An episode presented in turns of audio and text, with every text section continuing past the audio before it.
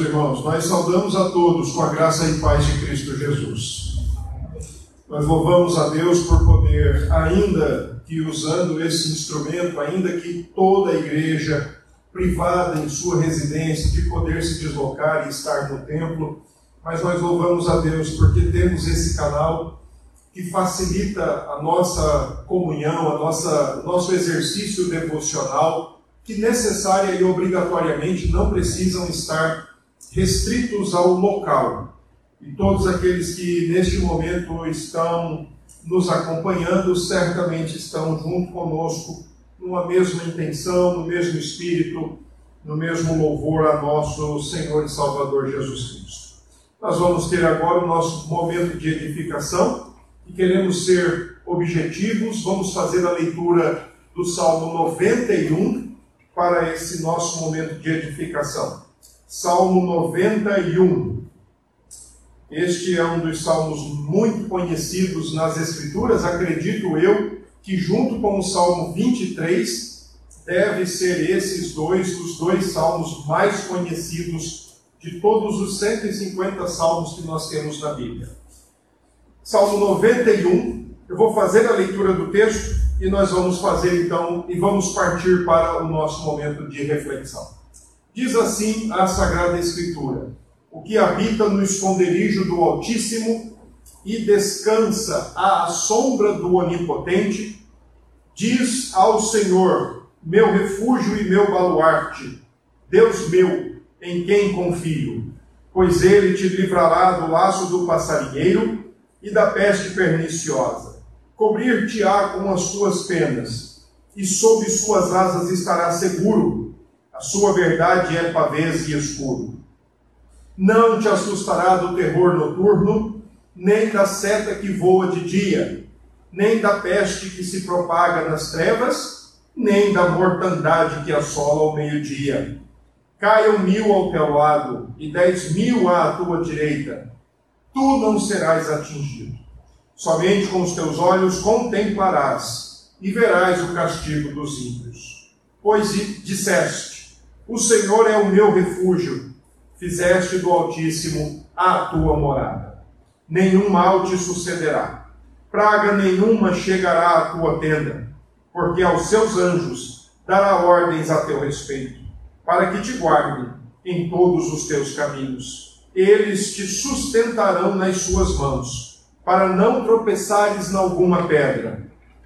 Pisarás o leão e a áspide, calcarás aos pés o leãozinho e a serpente, porque a mim se apegou com amor. Eu o livrarei, pô-lo-ei a salvo, porque conhece o meu nome. Ele me invocará e eu lhe responderei. Na sua angústia eu estarei com ele, livrá-lo-ei e o glorificarei. Saciá-lo-ei com longevidade e lhe mostrarei a minha salvação. Amém. Nosso Deus, nós oramos para que o Senhor abençoe o teu povo, abençoe a tua igreja que neste momento está conosco neste exercício devocional. Ministre a tua palavra em nosso coração e ajude, Senhor, a nossa alma a seguir confiante e dependente do Senhor. Assim oramos em nome de Cristo Jesus. Amém. Meus irmãos, este salmo é muito apropriado para o nosso tempo, para o momento pelo qual a igreja de Jesus passa, juntamente com toda a humanidade ao redor do mundo, espalhada pelo mundo. Pois neste exato momento, todo ser humano, sem exceção, tem convivido com medo, com pavor, com insegurança, com incerteza. É fato.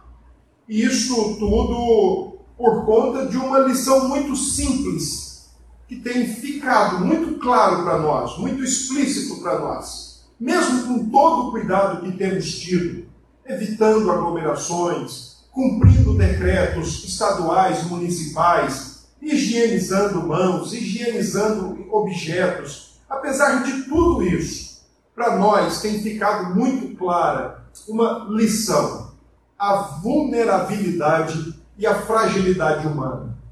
Como nós somos vulneráveis, como nós, como nós somos frágeis.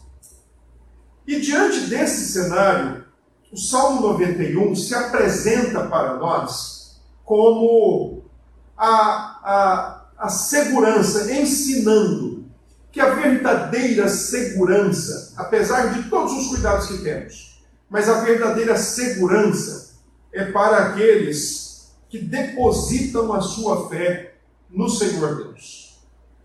Salmo 91 tem essa, tem essa verdade está verdadeiramente seguro, protegido, aquele que confia no Senhor. Nós não sabemos quem é o autor deste salmo. Ele não traz no seu cabeçalho inicial nenhuma indicação. O que nós conseguimos entender é que o Salmo 91 ele consegue juntar duas questões muito importantes para a vida cristã. Do versículo 1 ao 13, ele traz uma linguagem de sabedoria. Crer, confiar no Senhor é sábio. É, além de ser indispensável, imprescindível, é uma atitude de sabedoria. Confiar no Senhor.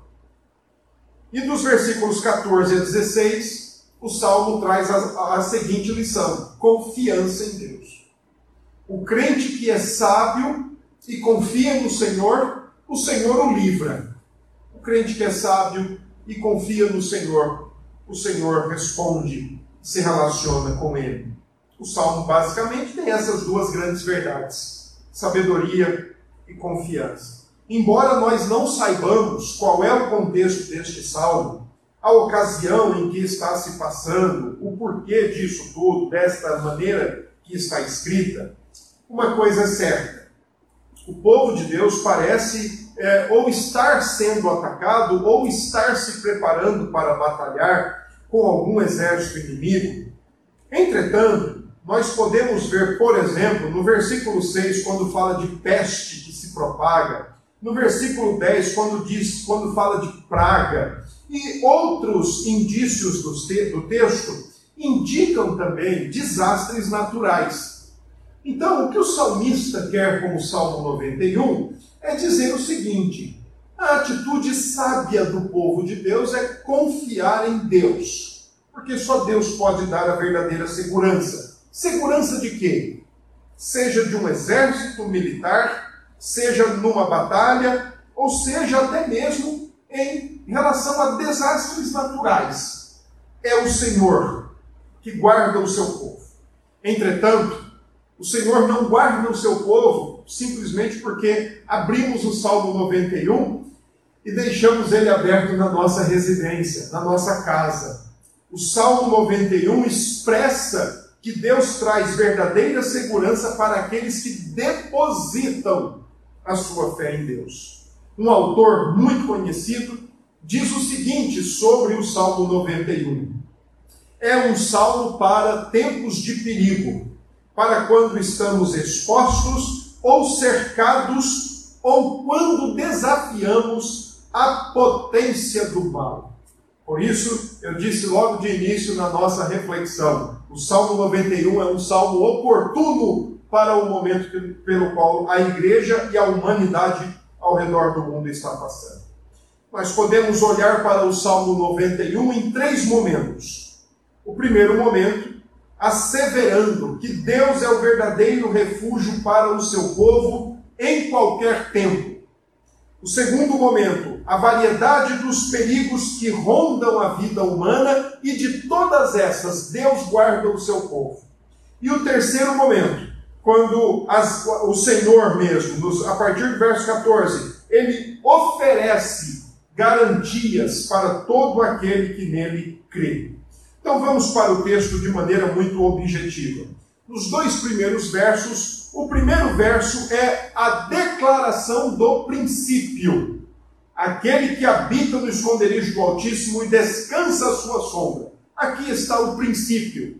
Quem confia no Senhor, quem deposita sua fé em Deus e o vê como seu verdadeiro refúgio, como seu verdadeiro guardião, esse pode não somente habitar, como também descansar. E é interessante que no Antigo Testamento, o local da habitação de Deus era o templo. Pelo menos era a maneira como olhavam para o templo, simbolicamente. Deus está no templo. Só que aqui, o salmista expande isso e diz o seguinte: quem confia no Senhor não precisa estar no templo para ser guardado pelo Senhor, vai ser guardado aonde ele estiver. Por isso é uma atitude sábia de nós confiarmos no Senhor e entender que Ele é o nosso Altíssimo e o nosso Onipotente, sob, sob o qual nós temos segurança, proteção em todo tempo e em todo lugar.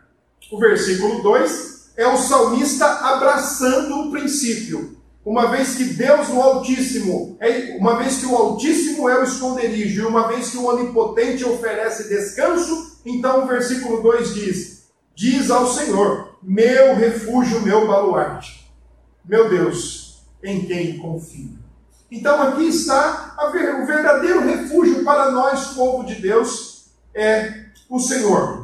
O verdadeiro refúgio. E nos dois primeiros versos ele é retratado como Altíssimo, uma expressão que vem desde os patriarcas, Abraão, Isaac e Jacó, tratavam o Senhor Deus como Altíssimo, mas também como Onipotente, Todo-Poderoso. Depois, no, ainda no verso 2, o salmista o chama de Senhor, e aqui o salmista emprega o nome pactual de Deus, o Iavé, e por fim ele diz Deus meu, o nome mais abrangente possível para o Senhor Deus. O que é que o salmista está querendo dizer com isso? É que em tempos de ameaça, em tempos de perigo, em tempos de crises, em tempos onde nós que somos totalmente expostos, o Senhor Deus é o nosso refúgio. O Senhor Deus é a nossa segurança. É aquele que em qualquer lugar e em qualquer tempo nós podemos confiar e depender dele.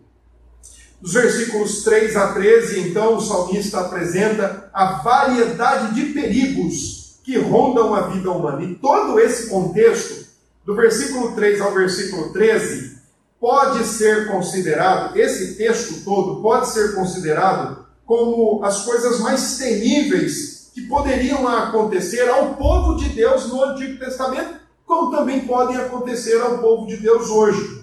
Entretanto, claro o seguinte: o salmo fala de, por exemplo, armadilhas, o salmo fala de pestes, de doenças, de exércitos, o salmo fala de pragas, o salmo fala de tudo isso. E se nós lembrarmos na própria linguagem do Antigo Testamento, Deus já tinha dito ao seu povo que se não obedecesse, todas essas coisas viriam sobre o seu povo impenitente, o seu povo rebelde.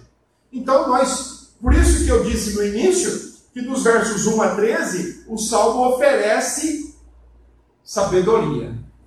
Crer no Senhor, confiar no Senhor e fazer dele o seu seguro e verdadeiro refúgio é também andar com o Senhor e estar livre de todas essas coisas. Porque na linguagem do Salmo 91, do verso 3 ao verso 13, essa variedade de perigos podem ser vistas, todas elas, como indícios do desprazer divino sobre o impenitente, sobre o rebelde.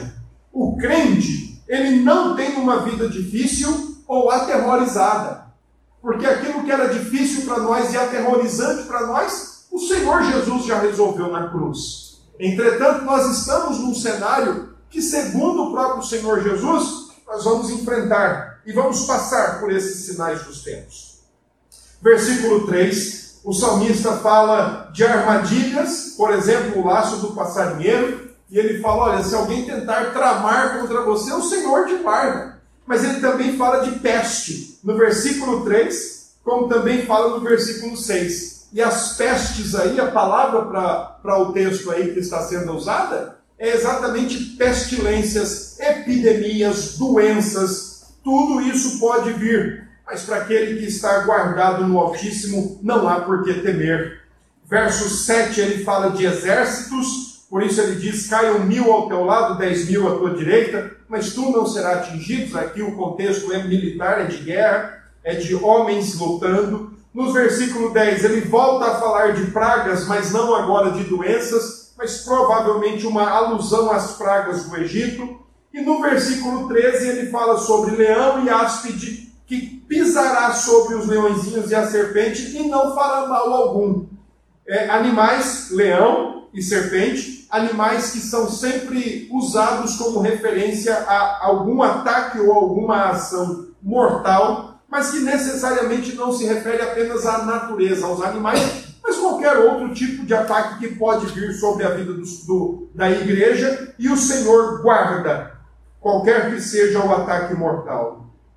Entre os versículos 3 e 13, o salmista usa o verso 4 para ensinar como Deus guarda o seu povo de toda essa sorte de ataques, e ele diz que o Senhor guarda o seu povo como uma ave guarda os seus filhotes. Ele estende as suas asas, né? ele estende a sua cobertura sobre o seu povo, ele protege o seu povo, porque pactualmente ele é fiel e a sua verdade é cumprida todo o tempo na vida da igreja.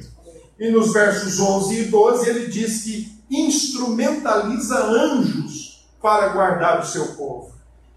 É uma outra forma, uma forma imediata de Deus guardar, ordenar os seus ministros angelicais para que venham e atuem em favor da igreja de Jesus neste mundo.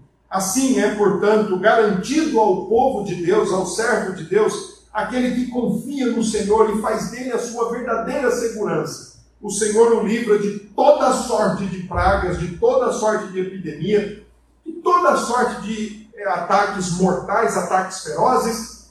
E ele faz isso, ele mesmo, ele faz isso usando anjos. Mas uma coisa é certa: quem confia no Senhor habita e descansa. Nos versos 14 a 17, então, uma forma de responder o Senhor promete livrar o seu povo, versículo 14, ele sempre vai livrar aquele que confia nele, sempre. Verso 15, ele promete responder à oração do seu povo e acudir o seu povo nos momentos mais difíceis, momentos como esse que nós estamos enfrentando. Não deixe de orar, não deixe de buscar a face do Senhor. Nós temos a plena certeza dada pelo próprio Deus de responder às nossas orações, de livrar a igreja na hora da angústia. Não deixemos de orar. E no verso 16, o Senhor Deus promete satisfazer, promete preencher, promete salvar a sua igreja, promete salvar o seu povo. Olha, se o Senhor não nos preencher, se o Senhor não nos satisfizer nesse momento pelo qual estamos passando, quem fará isso por nós? está claro diante de nós, está claro diante da humanidade que tudo aquilo que tem sido tentado não é o suficiente. Por mais que venha já o tempo passando e testando novas, novas maneiras de combater, novas maneiras de ajudar a população nesse momento, e nós louvamos a Deus por todos esses que estão tentando e trabalhando nisso.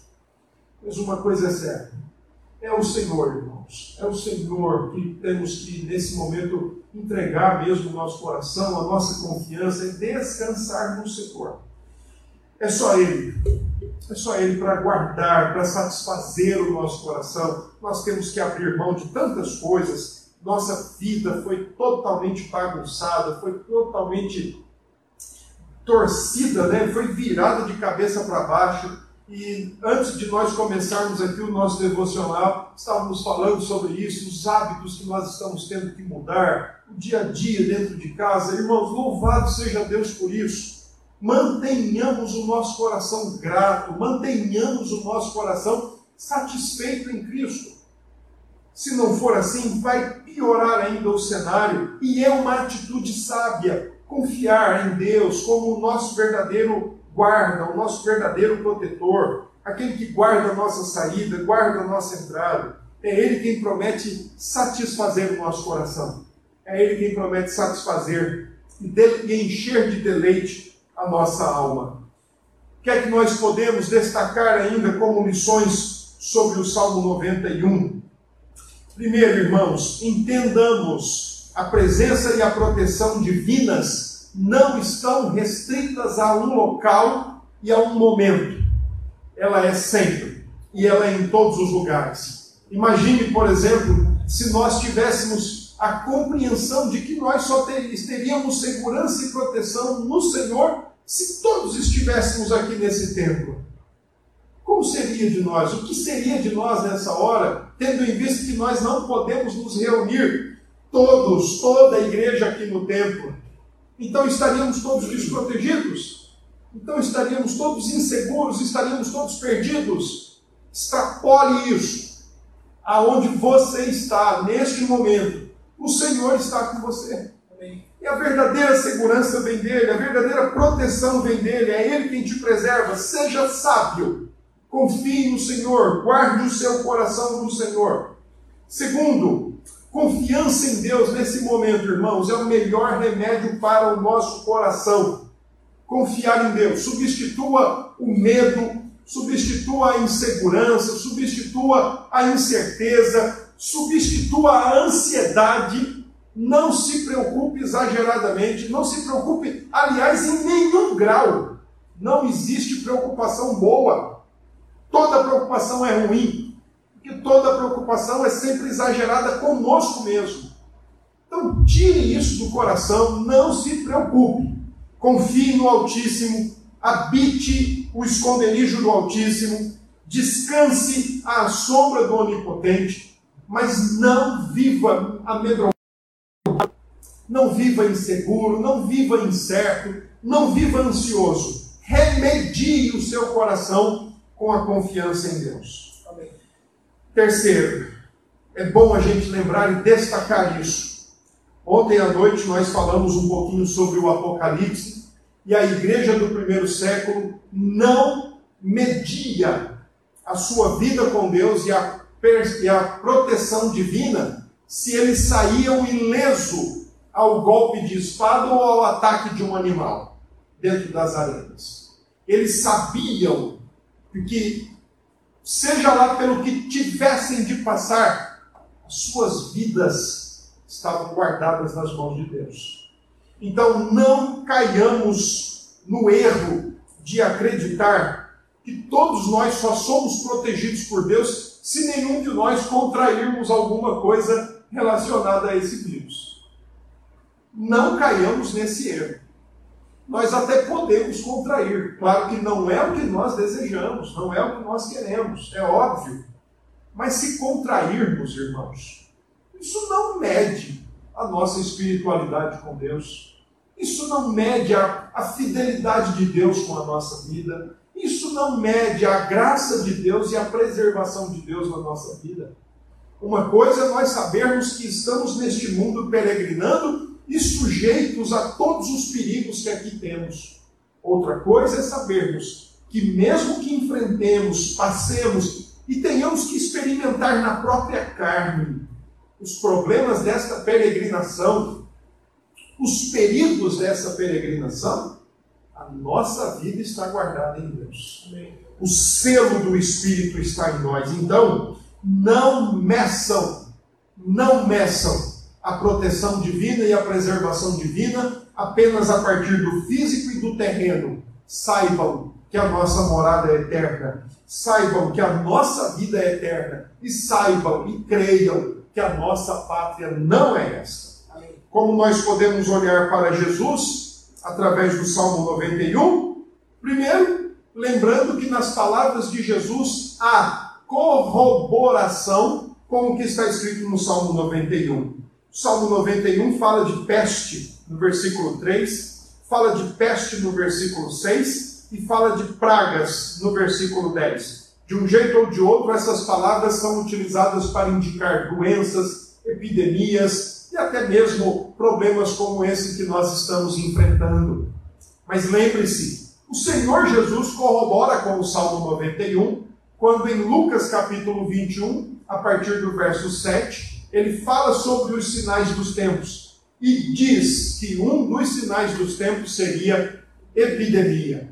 O que nós estamos vendo acontecer é palavra de Jesus, é a palavra do grande profeta, é a palavra do profeta que fala o que vai acontecer e acontece.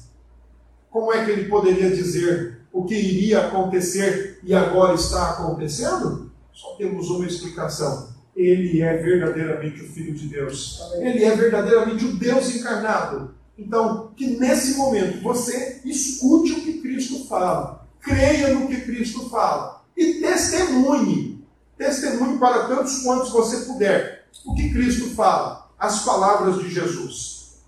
Segundo, diante do Salmo 91, apesar de todo tipo de perigo, apesar de todo tipo de ameaça, apesar de todo tipo de enfermidades, ataques e etc., não nos preocupemos.